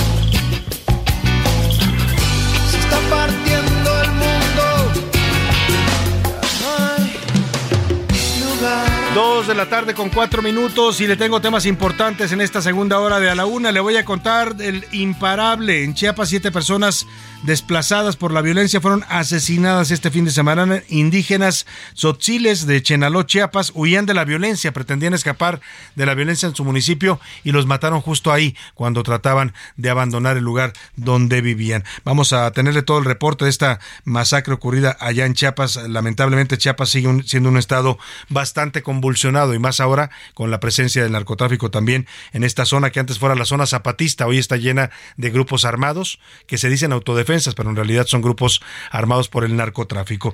Y adiós maestro, vamos a hablar de Ricardo Rocha Reinaga, el gran periodista que falleció este domingo a la edad de 76 años, dejó todo un legado periodístico, fue maestro de varias generaciones, formó a muchos periodistas, aquí en el Heraldo vemos varios que trabajamos con él, que aprendimos de él, y bueno, pues vamos a honrarlo como se merece y a despedirlo. Hoy fue eh, ya eh, cremado sus restos, lo velaron ayer por la noche sus eh, hijos, sus tres hijos, a los que les mando un abrazo afectuoso, a Jorge Armando, a Juan Francisco y a Ricardo, también a su hija Alejandra, eh, los cuatro, son cuatro en realidad, cuatro hijos que lo despidieron ayer, eh, eh, por, lo velaron por la noche, hoy lo despidieron en la mañana con una misa a las nueve de la mañana, ahí en la funeraria García López del Pedregal. Descansa en paz el gran Ricardo Rocha, vamos a recordarlo como se merece. Y vamos a hablar también de los castigos violentos, violentos para los hijos. Según un estudio de la UNICEF, 6 de cada 10 niños en México, es decir, el 60% de los niños han sido víctimas de correctivos y castigos físicos para tratar de educarlo. Le voy a contar de esta problemática. Por lo pronto, a esta hora del programa siempre lo más importante es escuchar su voz, escucharlo a usted, lo que usted nos tiene que decir sobre los distintos temas públicos que le afectan o que le interesan. Y para eso ya están conmigo aquí en la mesa y les doy la bienvenida a Laura Mendiola. ¿Cómo estás, Laura? Hola Salvador, ¿qué tal? Feliz inicio de semana post-electoral y bueno, pues inaugurando ahora sí la carrera para 2024. Ya, ¿verdad? Salvador, Con todo. Porque sí, o sea, ahora sí ya se viene con todo. Ya decía Marcelo Ebrard que mañana dará a conocer su método. El y- método Marcelo lo van a llamar. Exactamente, y bueno, pues ya el- la alianza ya volvió a firmar su compromiso de que van rumbo a las elecciones del 2024 y bueno, ya también se les lanzó Movimiento Ciudadano que lo había advertido diciendo que él no se iba a sumar a un Titanic, que es la alianza. Así les dice Así Titanic. le dice, o sea, así le dice, que se que están se hundiendo, hundiendo. mientras la banda toca y ya. Sí, sí, sí, apenas apenas apenas Me salió de esa escena, ¿no? Esa escena emblemática del Titanic. Apenas Dante Delgado dio a conocer esta información en una conferencia de prensa en donde dice, yo se los advertí que Movimiento Ciudadano no se iba a sumar a este Titanic que es la Alianza. Pues habría que ver también lo que decía hace un rato Ramón Alberto, nuestro analista, cómo influyó esta decisión de MC de salirse del Estado de México, de no competir. Al final, pues los votos que tenía Juan Cepeda, pues claramente se fueron hacia el lado de Morena, ¿no? Y apenas Alito decía en la conferencia de prensa de hace unos momentos de la Alianza, donde firmó este compromiso, que ni siquiera les hizo falta Movimiento Ciudadano porque apenas son cinco puntos. Pues yo lo dudaría. Son ocho puntos para empezar y con un punto se ganan. La democracia se pierde y se gana con un solo punto. Así es que. Pero ¿quién lo dice, Salvador? Oye. ¿Quién ha perdido nueve estados? Oye, Alito no tiene, perdóneme, perdón, no, no tiene vergüenza, ha perdido todo. Nueve estados en lo que O sea, lleva él como Nueve presidente del estados, PRI. ¿no? Y además sus, sus números son malísimos, pero ahí están. ¿Están no lo- aferrados? No lo van a quitar, ¿eh? A pesar de que muchos piensan que lo pueden remover, ya no lo van a remover porque además ya lo ratificó el tribunal hasta 2024, después de las elecciones presidenciales. En fin, algunos tienen cara dura, sin duda alguna. José Luis Sánchez, ¿cómo estás? Salvador García Soto, me queda lado, bonito inicio de semana. Estuvo bastante candente este fin de semana, pero la que estuvo también candente y hablando de, justamente del, cambio climático, Salvador, fue el país. Oye, no sé cómo vieron el calor. del fin de Estos semana. días, bueno, o sea, pues- no se podía estar más que desnudo. Te Ay, dije como- yo les decía el viernes no que decir encuerado, me pero- desnudé, pero sí, la verdad es que había que sacar el ventilador y a ver que estarse refrescando, hidratando sobre todo, Yo Laura. ni destendí la cama. No, así de allá plano, encima, así no, encima te no, dormiste. sí, no, qué cosa más Bueno, espantosa. pues les cuento que se trata de una circulación anticiclónica que está pegando justamente en el centro, el norte y parte del sureste del país y está afectando con ya una cuarta ola de calor que se espera a partir de hoy y se va a terminar por ahí del ¿Otra ola de calor? Entre 40 y 45 Qué grados barbaridad. centígrados en Baja California, Campeche, Señor, Chiapas, perdónanos Colima, ya. Oye, pues la verdad es que no es el señor, hemos sido nosotros mismos los que nos hemos provocado estos climas y esto va a ser, hay que irse acostumbrando a estas alteraciones tan drásticas del clima, o mucho frío o mucho calor. Vamos a empezar a tener, y ya se está vi- vi- viviendo, climas cada vez más extremosos. Mira, como dicen uno como quiera, pero las criaturas, Las ¿no? criaturas, O sea, hay que sí. cuidar mucho a los pequeños en estas olas de calor porque hay Y que los- estarlos los animales, las Los mascotas. animalitos, claro, hay que tener mucho cuidado con los Sus con- huellitas, que con en las el personas más calor. vulnerables, los adultos mayores, también hay que cuidarlos. Si aquí en la Ciudad de México nos quejamos que anduvimos por los 30 grados, ¿no? Sí, Más o 30, menos. 32 grados en Imagínate en Guadalajara, en Monterrey, en Tuxtla Gutiérrez, en, en la comarca en lagunera, estaban por 37, 38 grados. No nos extraña, Salvador, que dentro de algunos años empecemos a ver un aumento en los cánceres de piel. Sí, seguramente, ¿eh? No, también. Lo- y la gente parece que no entiende esto de que ya no te puedes exponer al sol como lo hacíamos antes, ¿no? Ya no es, ay, me quiero tostar un poquito, me pongo al sol. No, hay que ponerte con bloqueador y hay que, aun cuando andes en tu ciudad trabajando. Sí, cada dos o tres horas. Exactamente, si tu actividad, o sea, los, los dermatólogos ya se lo recomiendan, a todos nos De recomiendan usar eh, un bloqueador antes de salir de casa. Incluso en la oficina, Salvador, los que estamos expuestos A la a, radiación a de la las radiación de las computadoras, también. también, necesitas Hay que tener mucho bloqueador. cuidado, ¿verdad? hay que tomarse en serio todas estas advertencias de los especialistas. Y vamos a lanzar en este momento la pregunta en este espacio. ¿Qué dice el público? Y tenemos muchos comentarios, Salvador. Oigan, están agradeciendo mucho a aquellos que fueron a ver. Tenemos otros datos de Pierangelo. Ah, ya Les fueron, de la obra, semana, bueno, los muchos ganadores. mensajes, gracias de La verdad. verdad que está muy divertida, es muy buena obra, se la recomendamos ampliamente. ¿eh? Ahí en el Teatro Virginia Fábregas tenemos otros datos con Pier Angelo y todo un equipo de grandes eh, actores y comediantes. Víctor Arroyo nos dice, eh, saludos Salvador, en mi opinión, el 50% de los que no votamos fue porque las opciones que había no nos representaban, no representaban una opción real para acabar con todos los vicios que vivimos aquí en el Estado de México. Soy panista y como yo, muchos panistas no votamos porque no estamos de acuerdo Ahí con está, estas ahí está la, la gran, la- una de las grandes explicaciones. ¿Por qué al PAN se le cayó la votación? Pues tal vez muchos panistas, como no se sintieron representados, no salieron a votar, ¿no? No estaban de acuerdo que, era, que fuera una candidata prista. Exacto, sí, no les gustó tampoco la campaña de, de Del Moral. Pues es que además, si a eso le sumas el abstencionismo, Salvador, no votó ni el 50% de la Sí, población. Lo mexicana. cual para una elección del Estado de México es, es un dato, la verdad, preocupante porque sí suele ser mucho más alto la participación. Mira, por ejemplo, nos dice por acá Yolita Ortiz, hola, vivo en Calimaya, Estado de México, vecinos de, Me- de Metepec. Durante toda la campaña de Alejandra no vi un solo mensaje de apoyo, no vi los grupos priistas que se acercaran a ella, no vi, vamos, siquiera que la empujaran para llegar y hacer una buena, una buena campaña. Oye, y sí, lo de Alito Moreno, que ahora decíamos eh, que tiene la cara dura, eh, pues primero salió a, a decir que habían ganado, ¿no? Sale con Alejandra del Moral, a- que eran las 6 y 10. Sí, eh, inmediatamente después del cierre de casillas, cierre de casillas, ambas- ambos ganamos equipos. y tenemos las actas y no sé qué. Y luego se desaparece y ya cuando sale a reconocer la derrota ya no está ahí Alito, se fue a, A Coahuila, Coahuila. donde sí habían ganado, ¿no? Sí, los tres líderes de los partidos se, Se vieron fueron, mal, se, ya. se Se vieron salieron. Pero también es cierto, Salvador, que yo creo que es importante mencionar que Morena en Coahuila estaba fracturado, acordémonos Sí, de todo el... Sí, sí, y claro. acá en el Estado de México sí está unido. Entonces también me parece que tuvo que, que, que- que ver que, que este eh, ganara eh, Coahuila la alianza, pues que justamente Morena llegó en muy malas condiciones a, a- a- a Dividido, competir. fracturado. ¿no? Y eso le restó mucha votación. Y eso pasó al revés con la alianza acá de este lado, es. ¿no? Porque de entrada no se elegían bien a los candidatos, porque traían ahí pique entre En Vargas entre- y, y del. Moral. Entonces, pues sí, se ve que no salieron unidos tampoco en la alianza, muy unidos, ¿no? A la hora de la, de la verdad. Más Más mensajes. mensaje nos dice la señora Bertestela. Saludos, Salvador y el gran equipo. Eh, una de las cosas, y mi comentario es que las personas no valoramos lo que usted menciona. Este gran país con la multidiversidad. Somos un pueblo sucio y sin conciencia. Qué triste, por mis nietos y las generaciones venideras. Somos no sé cochinos. Si usted va al bosque, va a, la- a las selvas que tenemos maravillosas, a los coraje. ríos, la No, gente deja no, basura tirada, la gente avienta la basura allá a la orilla de la carretera. Somos cochinos, de verdad, y hay que reconocerlo.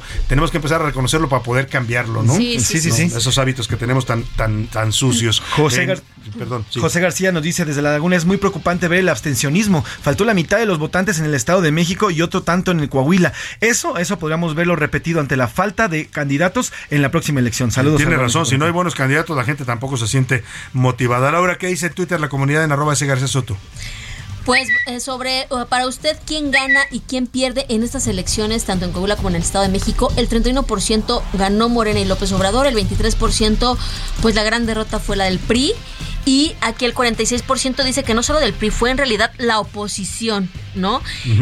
Luego también nos dicen, el organismo señala, en este caso del Fondo de Naciones Unidas, que 6 de cada 10 han sufrido correctivo en cuanto a eh, la violencia en contra de los físicos, menores. ¿no? Contra Ajá. los niños. ¿Usted qué opina de estos castigos?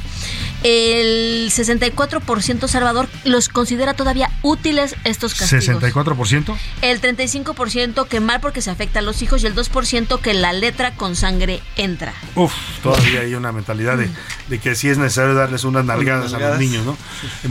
Pues yo la verdad es que no crecía golpe, pero cuando me lo merecía, la verdad es que sí, me sonaban. Sí, sí, es cierto que necesitamos medidas disciplinarias, necesitamos límites, los niños sobre todo necesitan límites. La pregunta es si se los tienes que poner con un golpe físico o con, con algo más, eh, más eh, no sé, suave, más una, una Un tema de diálogo. plática o diálogo, no sé, cada quien ahí decide como padre, pero bueno, pues ahí está el dato que nos das de- del público.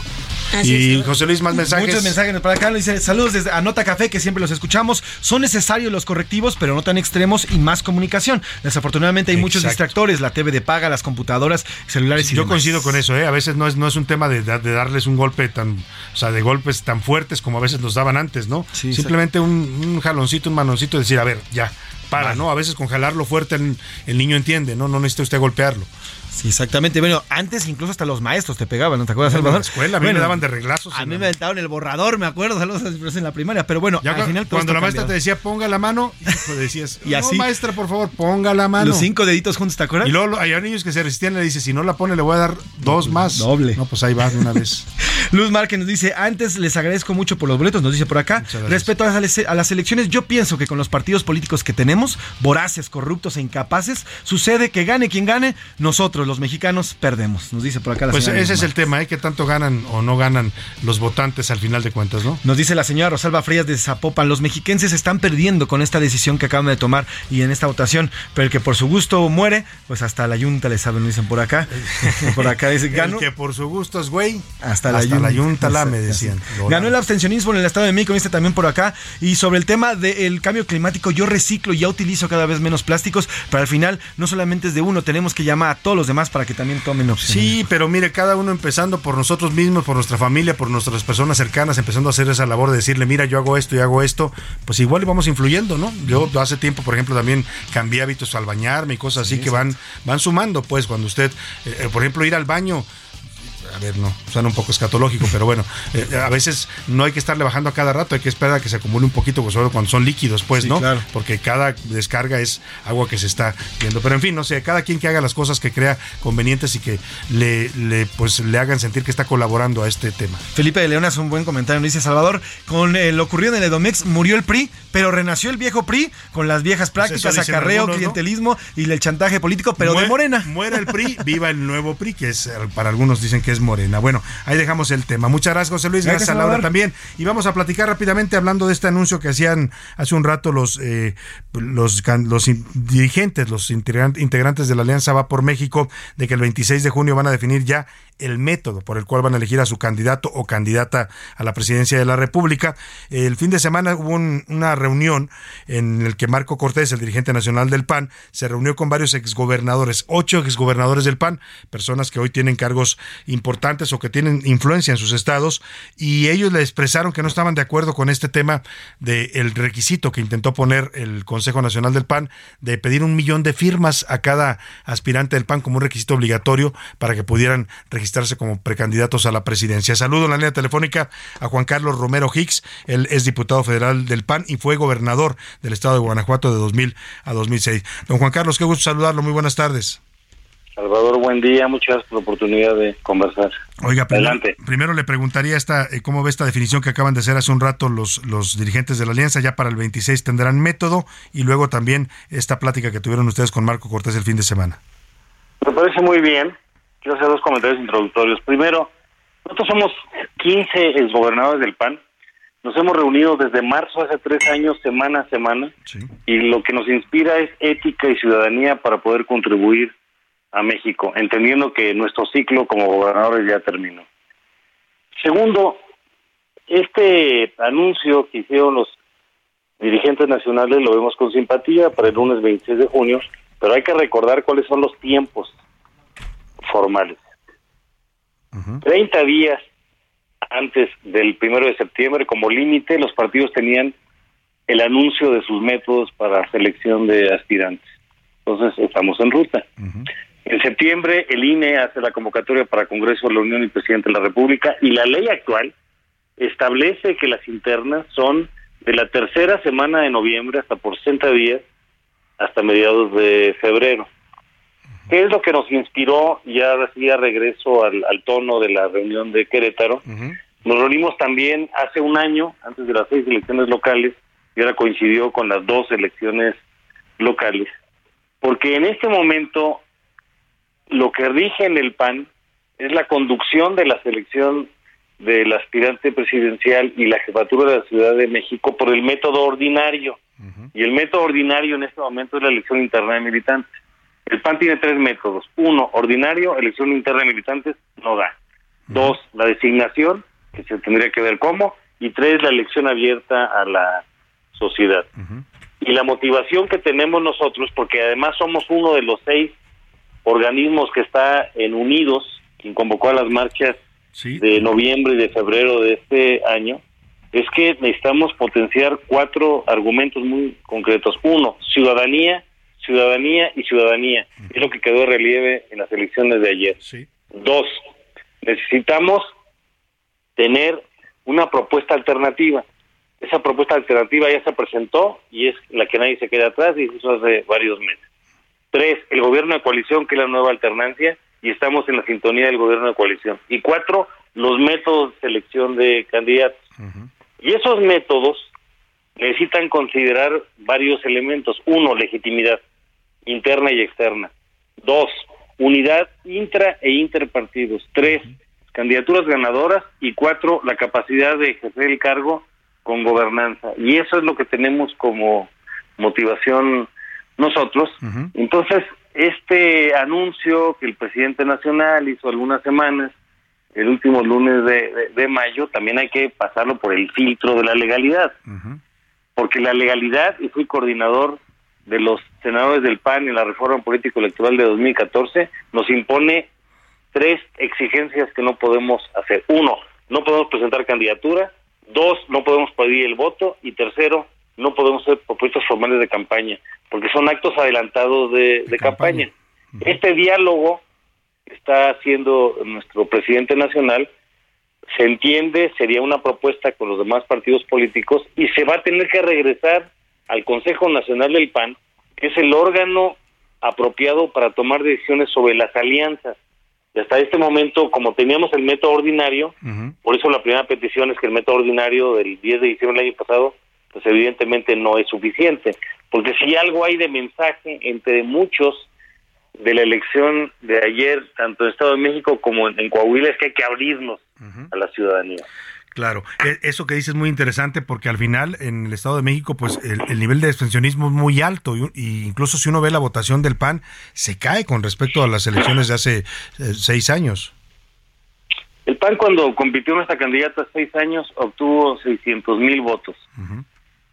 Ayer el PAN obtuvo 711 mil votos. Está en los rangos de los votos Pero con un padrón de más- las dos mucho más, últimas más grande. elecciones, con un padrón diferente y con condiciones distintas. Tampoco es, porque también hay que hablar con propiedad, hay que darle contexto a las cifras. Hay tres maneras de mentir, las pequeñas, las grandes y las estadísticas. No nos fue bien. Todo lo demás son autopsias que tenemos que, que revisar con mucha humildad y con mucha autocrítica y sobre todo con un gran sentido de, de inclusión. Claro. En las elecciones de seis años, el Estado de México votó el 57% del padrón. ayer votó abajito del 50%. Perdón, eso fue en, en Coahuila. Fue 57 y ayer fue 55. Y hace seis años en el Estado de México votó el 53 y ayer el 50%. De todos modos, si no logramos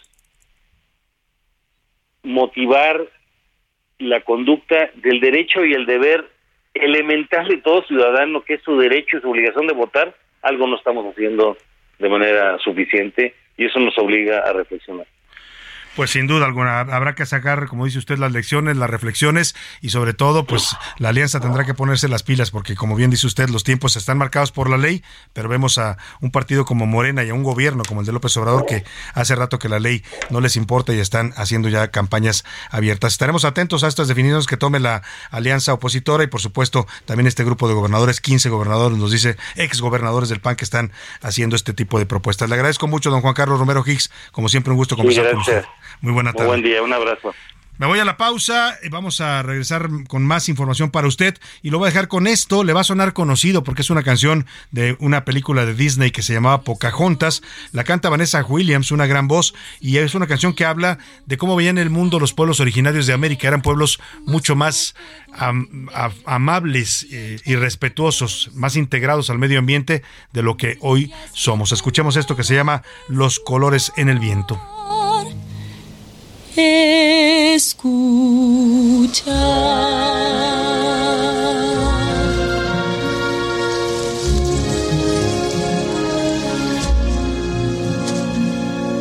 Te crees señor de todo territorio. La tierra solo quieres poseer, mas toda roca, planta o criatura vive está, tiene alma es un ser.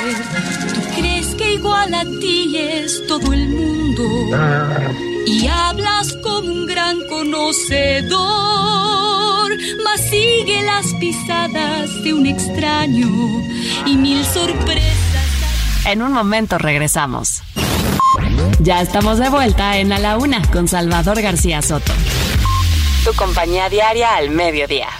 Se estima que las personas ingieren más de 50.000 partículas de plástico cada uno, incluso muchas más si se tienen en cuenta las partículas inhaladas, pero podemos enfrentar el problema de contaminación si aprovechamos los avances científicos y soluciones existentes.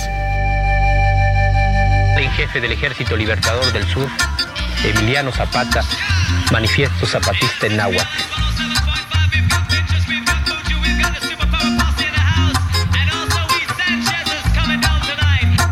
Por el suelo hay una compadrita que ya nadie se para a mirar.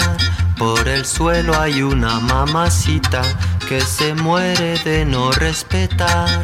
Pachamama te veo tan triste, Pachamama me pongo a llorar.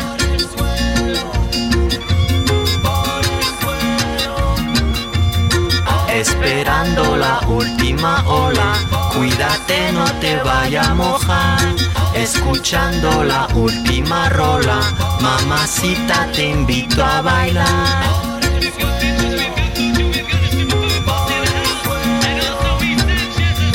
Por el suelo camina mi pueblo, por el suelo hay un agujero, por el suelo camina la raza, mamacita te vamos a matar. Dos, de la tarde con 31 minutos por el suelo. Se llama esta canción de Manu Chao, una canción de 1998 que se la dedica a la Pachamama, a la madre tierra, como la llamaban las culturas eh, eh, indígenas sudamericanas, la Pachamama, que es esta naturaleza, esta madre que nos abriga, que nos da la vida, que nos da todo para subsistir en este mundo y lo que recibe a cambio de nosotros es solamente desprecio, maltrato y agresiones. Esta canción la compuso Manu Chao y la cantó para en contra de o para protestar por las fumigaciones de pesticidas que dañan la tierra. Lo hizo en particular para la provincia de Santa Fe, Argentina, una zona agrícola de la Argentina en donde se usan pesticidas eh, dañinos eh, como en el resto del planeta. Es un tema del que se habla poco, el daño que causan los pesticidas con los que se busca hacer crecer rápido la agricultura, rápido porque necesitan que consumamos más y porque cada vez somos más seres humanos en este planeta y necesitamos los alimentos. De eso habla Manu Chao, de la Pachamama, esa madre a la que tanto maltratamos y vejamos. Esperando la última ola, Pachamama me muero de pena. Escuchando la última rola, mamacita te invito a bailar. A la una. Con Salvador García Soto. El ojo público. En A la Una tenemos la visión de los temas que te interesan en voz de personajes de la academia, la política y la sociedad. Hoy escuchamos a Javier Oliva Posada en Poder Nacional. El ojo público. ¿Qué tal, Salvador? Buenas tardes, saludos al equipo en cabina y que todas y todos tengamos un buen inicio de semana. Pues desde luego hay que comentar los eh, procesos electorales del día de ayer en los estados de Coahuila y Estado de México, donde se eligió gobernador y gobernadora, y eh, por supuesto en el Congreso del Estado de Coahuila, donde arrasó el, el partido gobernante con los 16 distritos electorales obtenidos el día de ayer. Y eh, estamos acostumbrados lamentablemente en México a analizar los procesos electorales de suma cero. Es decir, por los comentarios pareciera que una sola fuerza política, cualquiera que ésta sea, gana todo y los demás pierden todo. Y no es así. Las lecturas, eh, los análisis ameritan algo más sosegado, menos eh, militante y más objetivo. ¿A qué me refiero? Que es muy preocupante el resultado del Estado de México, porque aún con todo y esta vieja costumbre anidada en nuestros en nuestro sistema electoral donde los programas sociales cumplen un papel muy importante de legitimación del partido en el poder, en este caso Morena, eh, logró apenas una cuarta parte del total del padrón electoral, es decir, si votó alrededor del 50% y su candidata ganó con poco más del 50%, quiere decir que del total de la lista nominal del Estado de México, que es la más grande de todo el país, solo el 25% sufragó por la próxima gobernadora. Y eh, en ese sentido hay que distinguir que un proceso electoral, eh, no muy lejos estuvo también el caso de Coahuila, hay que decirlo de paso, eh, es muy importante señalar que un proceso electoral se distingue básicamente por dos elementos, Salvador. Lo que significa la legitimidad, es decir, la afluencia de las y los votantes el día de los comicios, y la legalidad, es decir, eh, que se cumplan los preceptos jurídicos de competencia para que eh, el desarrollo de la campaña, desde luego la selección de candidatas y candidatos, en fin, se cumpla de acuerdo a lo estipulado en, las leyes específicas de cada caso. Entonces todavía falta por analizar ya los números específicos, eh, ver eh, cómo se radica el, el, voto en los distintos distritos electorales locales del Estado de México para poder hacer análisis más sosegados y menos triunfalistas, más, más apegados a lo que es propiamente un análisis y dejar un poco de lado eh, los triunfalismos o las sepulturas de partidos políticos, que en esa parte sí coincido con la gradual extinción del PRI pero que será motivo de otro análisis más adelante. Muchas gracias, Salvador. Buena semana para todas y todos. A la una, con Salvador García Soto. Dos de la tarde, 36 minutos. Muchas gracias al doctor Javier Oliva. Interesante su reflexión sobre las elecciones de ayer. Y me quedo con este remate que hacía la gradual extinción del PRI. Esto me da pie, este comentario que hace Oliva, que sabe de lo que habla. Él fue priista. Él participó en el Comité Ejecutivo Nacional del PRI. Trabajó muy cercano al dirigente nacional Roberto Madrazo. Eh, y bueno, pues sabe de lo que habla cuando dice la extinción gradual del PRI. Ya no es militante del PRI, pero lo fue por muchos años. Y esto me da pie a lo que acaba de declarar Alejandro Moreno Cárdenas, el dirigente nacional del PRI se lanzó fuertísimo en contra de Alfredo del Mazo. Bueno, se ve que están buscando ya al culpable de la derrota eh, tan dolorosa e histórica que sufrió el PRI en el Estado de México. Ya le había dicho que la vocera del PRI nacional, la diputada Paloma Sánchez, ayer en Twitter se fue directo contra el gobernador del Mazo y le preguntó cuánto cobró, qué le dieron, si le dieron una embajada y le acusó de traicionar al partido, de abandonar al partido y a su candidata. Pues ahora lo hace directo Alito Moreno. Le dice a Alfredo del Mazo que le faltó carácter y que si le faltó, le hubiera pedido prestado y él le prestaba. Escuche usted. El gobernador del Estado de México le dio la espalda a la militancia priista. Y eso está a los ojos de todos. No pueden construir otra narrativa. Jamás nosotros pedimos que se violentara la ley, pero hay que tener dignidad, hay que tener carácter y hay que decirlo como es. Hay que ser echados para adelante. Si necesitaba carácter, pues yo le hubiera prestado un poco, ¿no? Porque lo importante es defender a la militancia, respetar la ley, pero caminar y trabajar juntos para dar buenos resultados. Los priistas en el Estado de México dimos en su tiempo y en su momento la vida por Alfredo del Mazo. Caminamos las calles en el 2017, allí estuvimos todos, que era lo que necesitaba la militancia, es reciprocidad, ánimo, cariño, apoyo, respaldo, sin violar la ley. Miguel Riquelme lo hizo en Coahuila, con firmeza, con compromiso, con determinación, respetando la ley, pero ejerciendo sus derechos políticos. Lo único que le queremos decir es que lo va a llevar en su mente y en su corazón y todas las y los priistas cuando pierdan sus empleos, porque estos gobiernos pierden los empleos de quienes están, los quitan, los mueven, todo eso pues ahí está lo que dice Alejandro Moreno, el dirigente nacional del PRI. Si le faltaban, me hubiera pedido, yo le hubiera prestado, le dice Alfredo del Mazo y lo acusa de haber traicionado y haber abandonado al partido, a la militancia y a su candidata. Y hablando de pristas, le decía que en redes sociales hay una tendencia que pues dicen muchos que el PRI ya, ya está muerto. Aquí hace unos días hicimos la pregunta y ponemos esa opción de este compa ya está muerto, que fue la que ganó la mayoría. Bueno, pues los curulos de San Lázaro le cantan justo eso al PRI nacional, que ayer pierde uno de sus bastiones históricos en una derrota que sí, sí es, va a ser decisiva para el futuro de este partido.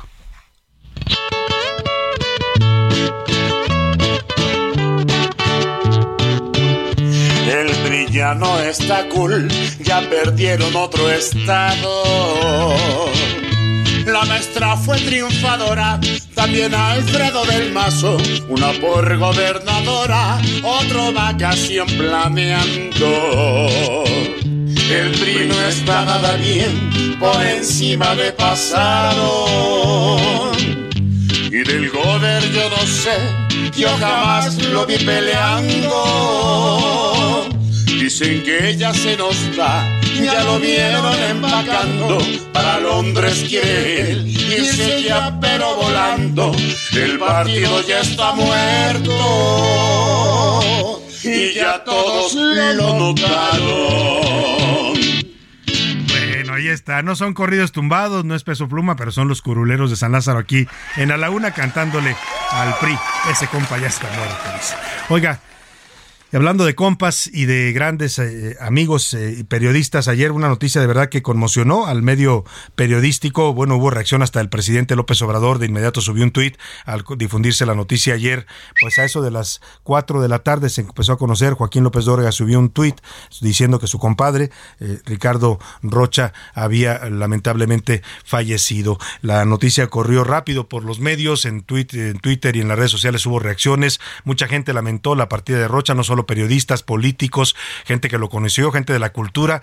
Fue un periodista, creo yo, de los más completos que ha habido en la televisión mexicana. Eh, hacía programas culturales, entrevistó a medio mundo, a la Madre Teresa de Calcuta, y lo mismo platicaba con ella y hacía una interesantísima entrevista que con Alvin Toffler, este gran futurista que alguna vez también lo entrevistó con, con varios científicos de Estados Unidos, habló con María Félix, hablaba con los grandes escritores, dice, decía por ahí con Vargas Llosa, lo entrevistó varias veces Decía por ahí en una entrevista reciente que le vi antes de fallecer que se había quedado con ganas siempre de que, de que Gabriel García Márquez le diera una entrevista, que siempre se la pidió, pero nunca la pudo concretar. Era un grande Ricardo Rocha, un grande de la comunicación, un grande del periodismo, pero sobre todo un gran ser humano, un formador de periodistas, un hombre que era generoso con, con, quienes colaborábamos con él, un hombre que nos enseñó mucho de lo que hoy hacemos aquí también al aire. Eh, varios de los que le decían este equipo estuvimos trabajando con él, varios también en otros medios tuvieron contacto con él. Ayer eh, tuve oportunidad de pasar a, a despedirme de él, en la última vez que lo vi ahí en, la funeraria donde fueron revelados sus restos, eh, me encontré a Carlos Loret de Mola, que también salía de ahí. También Carlos Loret comenzó a trabajar con él como reportero. Le ayudó mucho también en su formación Ricardo Rocha, como a muchos más. Eh, no digo más, simplemente le decimos adiós, que descanse en paz. Y aquí lo recordamos, mensajes muy sentidos de sus hijos. Jorge Armando Rocha ayer en Twitter le dijo, papá, abre tus alas, fuiste bueno, un hombre digno, con los mejores valores. Abriste brecha cuando el sistema lo tenía controlado. Dejas gran escuela periodística, ayudaste a todo aquel que se te acercó. Te vamos a alcanzar. Te amo, que Dios te bendiga siempre. También sus otros hijos, Juan Francisco eh, Rocha, también subió un mensaje despidiéndolo. Eh, pues un abrazo para todos sus hijos, a sus cuatro hijos, les mandamos un abrazo solidario. Iván Márquez nos preparó este recuento de quién fue este gran periodista al que recordaremos y que deja todo un legado periodístico y una imagen y un cariño que recordar. Más de 50 años de trayectoria periodística, prácticamente un referente en radio, prensa escrita y televisión. Eso y más fue Ricardo Rocha Reinaga, nacido en Ciudad de México el 20 de febrero de 1947, orgullo de Tepito, donde creció hasta los 10 años. Yo viví en Tepito hasta los 11 años, fue una infancia que me marcó para siempre. En 1968 cursó Administración de Empresas en la UNAM. Sin embargo, antes de culminar se dedicó al periodismo. Ganó el Premio Nacional de Periodismo en 1977, tras su cobertura durante dos meses en la Revolución Sandinista. Su gran golpe en el medio fue su labor de investigación de la masacre de Aguas Blancas en 1995. No tengo más que agregar, sino que esto es dolorosamente México. Mismo caso, la matanza de Tlatelolco. En las escaleras, el batallón Olimpia. En las azoteas, los francotiradores. En los accesos, el ejército. También condujo programas como Detrás de la Noticia y Para Gente Grande. Quien supo querer a hombres y mujeres, darles expresión a los desvalidos, por lo que se hizo querer de todos. Desde el 2005, Animal Nocturno, donde combinaba música, literatura, cine y cultura. Hoy, pues ya con la segunda parte de nuestro gran recuento de Animal Nocturno. A partir del 2001, escribió una columna para el periódico El Universal. También era formador de talentos. Además, fue de los primeros periodistas que abrió micrófono cuando el entonces activista tabasqueño Andrés Manuel López Obrador bloqueó pozos petroleros en el 96. Eh, ¿Está usted consciente de, de, todo lo que se está afirmando acerca de la ilegalidad de este bloqueo? Es una causa justa la que estamos defendiendo. Sin embargo, al paso de los años se confrontaron. Incluso Rocha llegó hasta la mañanera.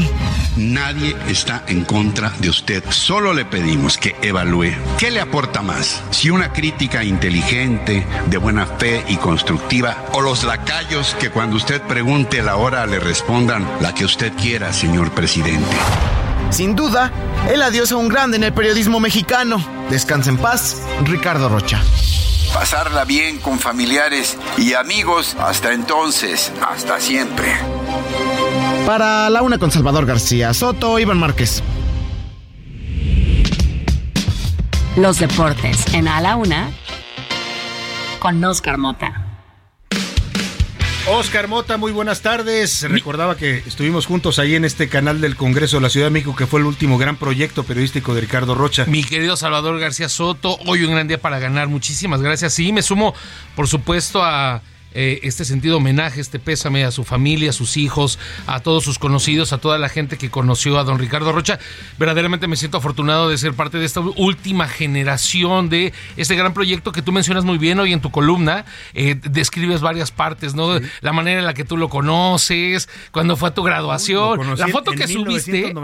La foto que subiste a tu Twitter, querido. Esto está. Véanla, acabando obviamente el programa. Ahí está, ahí está. Yo voy a aportar eh, algo sobre don Ricardo que tuve la oportunidad de conocer, eh, él iba al Barcelona. Sí, pero era, fan, era, era de, culé. Y era, pero de esos así en trones. Y además, dentro de esta eh, visión y obviamente esta parte de lo excelente narrador y conversador que era. Y era Puma también como tú. También le iba a los Pumas, exacto. Pero creo yo, y bueno, lo, lo que a mí me tocó, conversaba y él platicaba más acerca de la historia de Barcelona y lo hacía con mayor pasión inclusive que con Pumas. O sea, sí.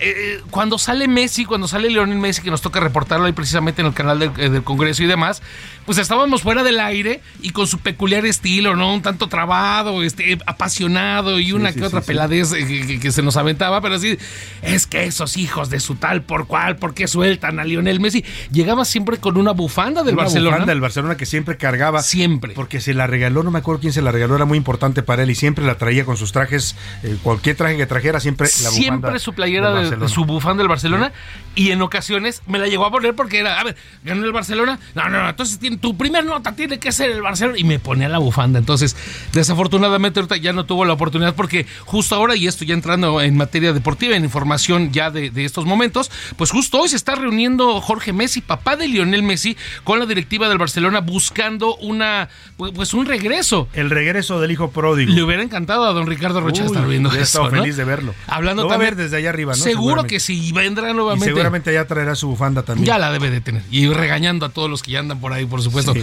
Y eh, pues bueno, continuando obviamente con la información de esta semana, vamos a escuchar, mi querido Salvador, a las voces de los protagonistas, tanto obviamente Sergio Checo Pérez, está Víctor Dávila, jugador de León, y también Carlos Sansores, que nos regaló, le regala a México una medalla de plata en el Mundial de Taekwondo. Venga. Sergio Checo Pérez, piloto mexicano de Fórmula 1. Sí, me hubiera encantado ¿no? Eh, estar en el podium, eh, recuperarlo. Al final no lo pudimos conseguir y, y ahora pensar en, en, lo que viene. Carlos Sansores, taekwondo y mexicano. Me siento muy contento por, por seguir dándole alegrías a México.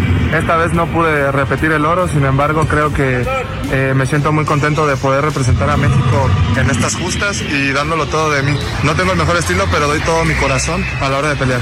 Víctor Dávila, nombrado jugador más valioso de la Conca Champions 2023. La verdad es una final histórica que el club nunca había conseguido y que es mejor salir campeón. La verdad estamos muy felices, muy emocionados como te digo y nada, ahora toca celebrar por todo el trabajo que se hizo durante todo este torneo y qué mejor premio que ir a jugar el Mundial de Clubes. Importante, querido Salvador. Entonces, lo que escuchamos, Checo Pérez, que tuvo un fin de semana muy complejo, tuvo que arrancar en la parte número 11 de la parrilla, recuperó siete posiciones, queda en el cuarto sitio del Gran Premio de España, pero eh, George Russell que queda en el tercer lugar y ahí sí nos hubiéramos unido todos a, a, árbitro, revísale en el bar porque George Russell termina cortando una parte de la pista. Checo dice, oigan, digan algo, ¿no? Su equipo me parece que ahora sí no lo quiso apoyar, uh -huh. pudo haber subido ahí obviamente al tercer sitio y León, campeón de la CONCACAF. Oye, nada menor, ¿eh? El campeonato de León que mantiene este título para México. Nos vamos a dar una autopatada en el trasero, querido Salvador, porque eh, eh, el tema es que los últimos 19 campeones de esta eh, Conca Champions, de los 19, los últimos 17 fueron mexicanos. Solamente dos que perdió Pumas Ajá. es porque fueron a que claro. no hayan sido mexicanos. Y estos juegan el Mundial de Clubes, por eso es Al 2025 lo platicamos mañana. Ya estaremos viendo. Gracias, Oscar Mota. Hoy un día para ganar. Vámonos rápidamente a otros temas importantes. A la una, con Salvador García Soto.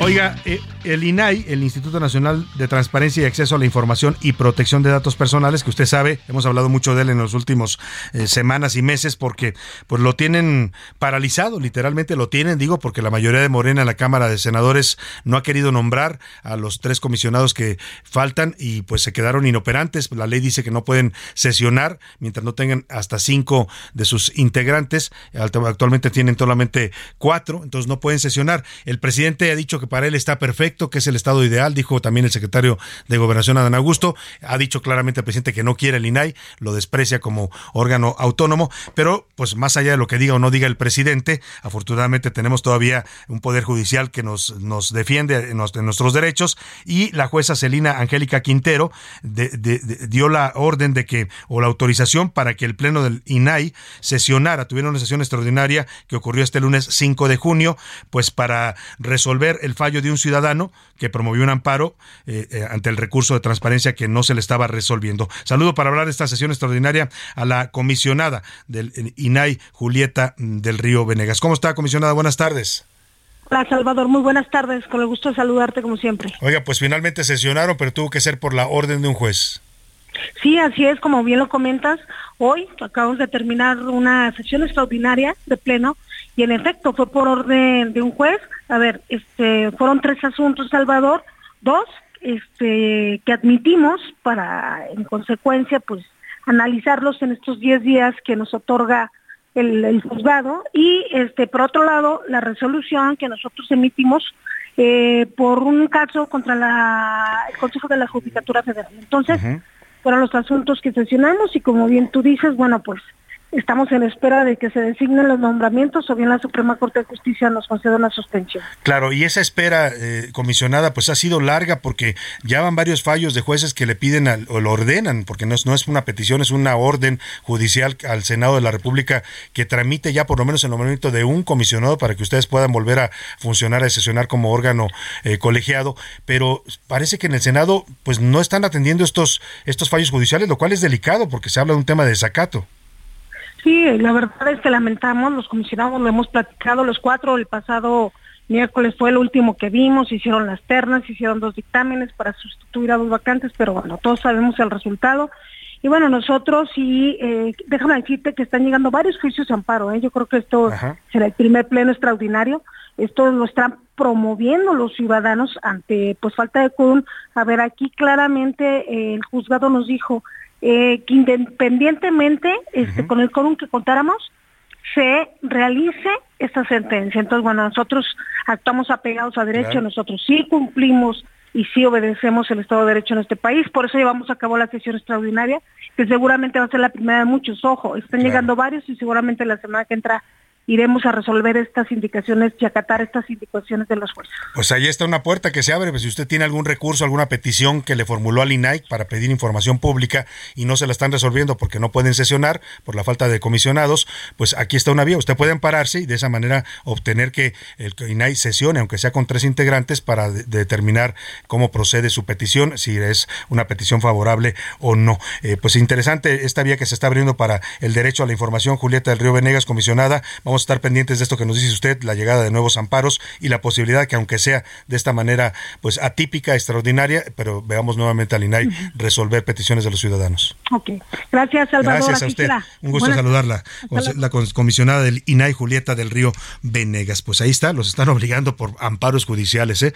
No tendría que ser así si los senadores fueran responsables, pero bueno, a veces no le podemos pedir peras al olmo.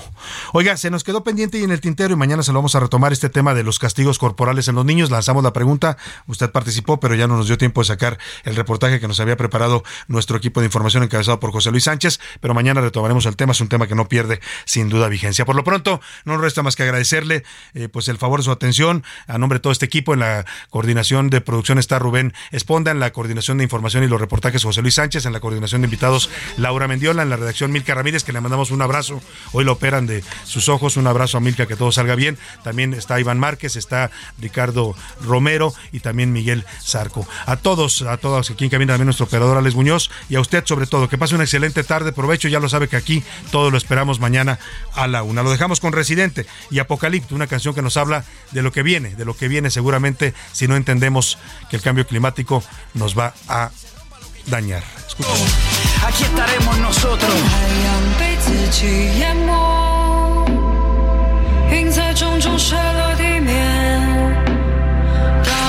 阳把自己灼伤，当太阳把自己灼伤，当树木只吐出废气，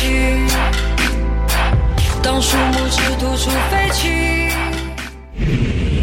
Por hoy termina a la una con Salvador García Soto. El espacio que te escucha, acompaña e informa. A la una con Salvador García Soto.